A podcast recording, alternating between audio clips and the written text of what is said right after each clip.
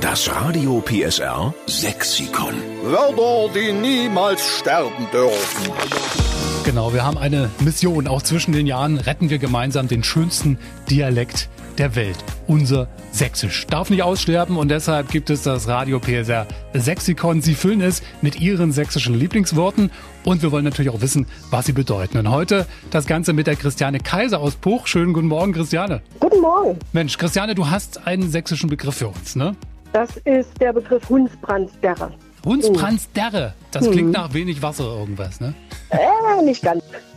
Was ist es denn? Wenn jemand wirklich sehr, sehr, sehr, sehr, sehr, sehr, sehr, sehr, sehr, sehr, sehr schlank ist. Sagt ihr das noch? Also habt ihr das noch im täglichen Gebrauch, das Ganze? Ja, doch durchaus. Also wenn es dann wirklich auffällt, dann Es ist ja etwas, was man wahrscheinlich nach Weihnachten wenig sehen wird, Hundsbrandsderre.